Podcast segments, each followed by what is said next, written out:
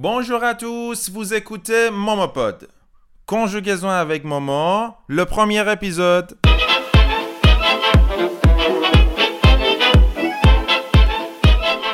بله بله درست شنیدین کنجوگزون اوک ماما صرف فعل با ماما یادتونه من از اون اول هی تاکید داشتم می‌گفتم آقا صرف فعل تو فرانسه خیلی مهمه شما اینکه بلد باشین صرف زمان حال اخباری افعال رو پایه و اساس کل گرامر فرانسه است. من نشستم فکر کردم دیدم واسه اینکه دیگه یه کاری بکنم هیچ زبان آموز فرانسه ایرانی هیچ مشکلی توی صرف فعل نداشته باشه. بیام یه پادکست رایگان درست بکنم هر یک شنبه توی کانال تلگرام یا پیج اینستاگرام منتشر بکنم و توش یه دونه فعل فرانسوی هر انتخاب بکنم. دیگه دل و رودش رو بکشم بیرون. صرف فعلش رو بگم باهاش جمله بسازم. هر چی نکته راجع به هر فعل هست رو توی یه پادکست مجزا توضیح بدم. آماده این یا نه؟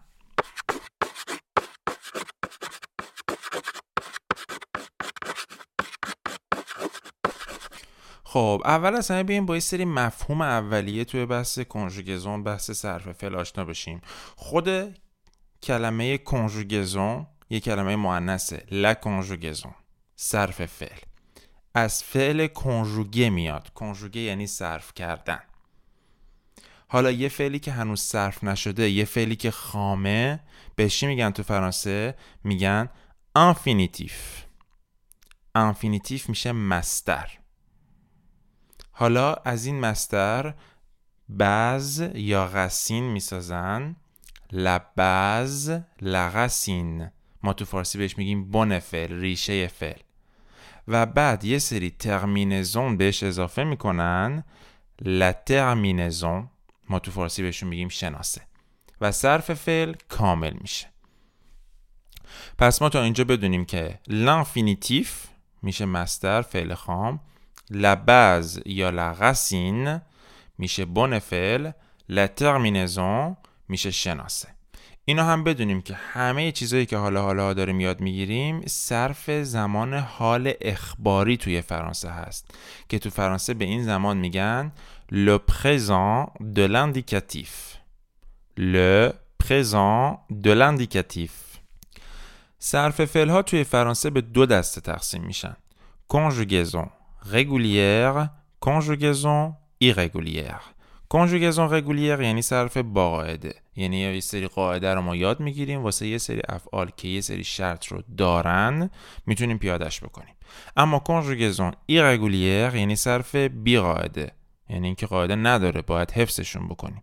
حالا تعداد افعالی که صرف با قاعده دارن خیلی بیشتر از تعداد افعالی که صرف با قاعده ندارن یعنی irrégulier ن منتها اون فعلایی که صرف بی قاعده دارن ایرگولیرها فعلای پرکاربرد فرانسن که کلا ما هدفمون توی این پادکست ها اینه که کل این کنجوگزون های رگولیه و رگولیه رو یاد بگیریم.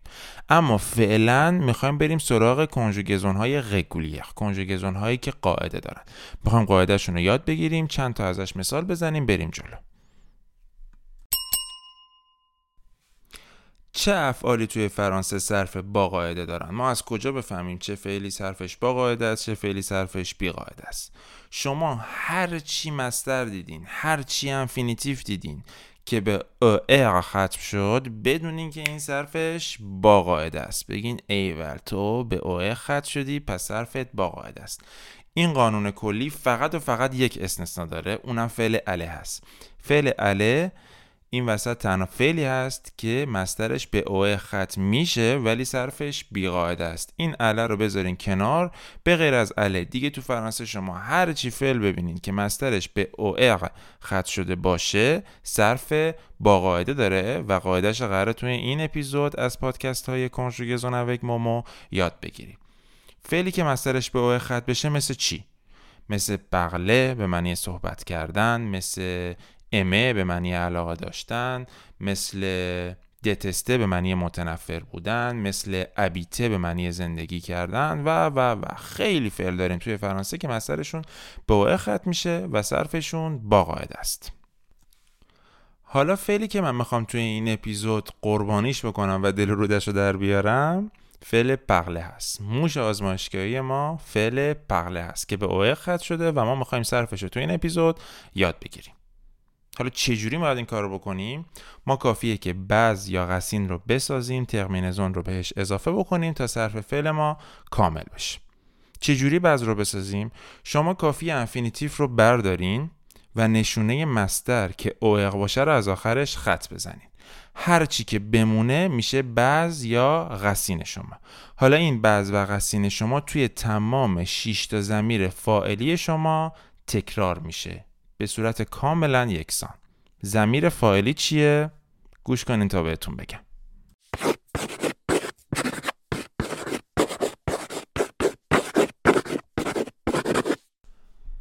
زمایر فائلی که توی فرانسه بهشون میگن لپرونون پرسونل سوژه مثل فارسی 6 تا شخصن که حالا واسه سوم شخصا مؤنث و مذکرش فرق می‌کنه. چجوری؟ مثلا من توی فرانسه میشه ژ. تو میشه تو.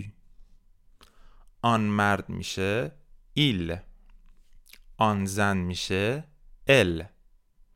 ما میشه نو. شما میشه وو. آن مردها میشه ils. آن زنها میشه elles. چی شد سوم شخص مفرد و جمع توی تلفظ هیچ فرق نکرد؟ بله درسته. چون s جمع توی فرانسه خونده نمیشه. شما حالت های نوشتاری همه این چیزهایی که من الان دارم توی این اپیزود بهتون یاد میدم رو توی فایل PDF به صورت جزوه می‌تونید توی کانال تلگرام ببینید. پس یه بار دیگه بیاین زمایر فعالی رو با هم دیگه تکرار بکنیم. بعد من بگین je tu il elle nous vous il elle. حالا می‌خوایم فعل پغله رو برای این شیشت شخص فاعلی صرف کنیم. گفتیم اوق آخرش که خط بزنیم بن ما ساخته میشه. یعنی A R L میاد توی هر 6 تا شخص تکرار میشه. اما این کافی نیست. الان فعل ما صرف نشده. ما باید terminaison ها هم به آخر این بنمون اضافه بکنیم. terminaison برای je هست e. برای tu هست es برای il و elle هست e برای nous هست ons برای vous هست ez برای ils و elles جمع هست ent اما وقتی می‌خوایم تلفظش بکنیم یه مقدار فرق داره. چجوری تلفظ می‌کنیم؟ اینی که الان نوشتیم رو با من تکرار بکنیم. بغله. از مستر شروع می‌کنیم بعد 6 تا شخص رو میگیم. بغله.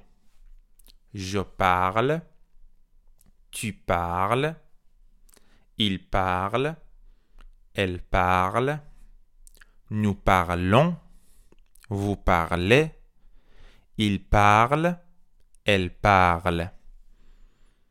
می‌بینین درست حالت نوشتاریشون فرق داره ولی توی چهار تا شخص از 6 تا شخص من دارم میگم پغل حالت ساکن میگم. چرا؟ چون اکثرا توی فرانسه آخر اصطلاحات و کلمات رو ما تلفظ نمی کنیم.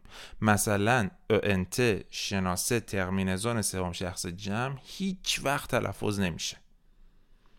پس حالت شفاهیشون این شکلی شد. Parler je parle tu parles il parle elle parle. Nous parlons vous parlez il parle elle parle.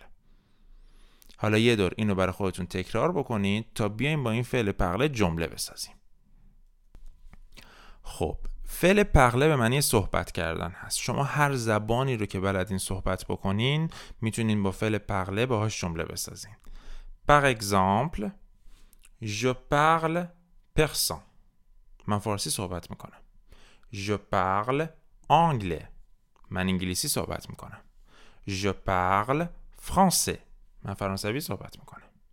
Je parle un peu espagnol.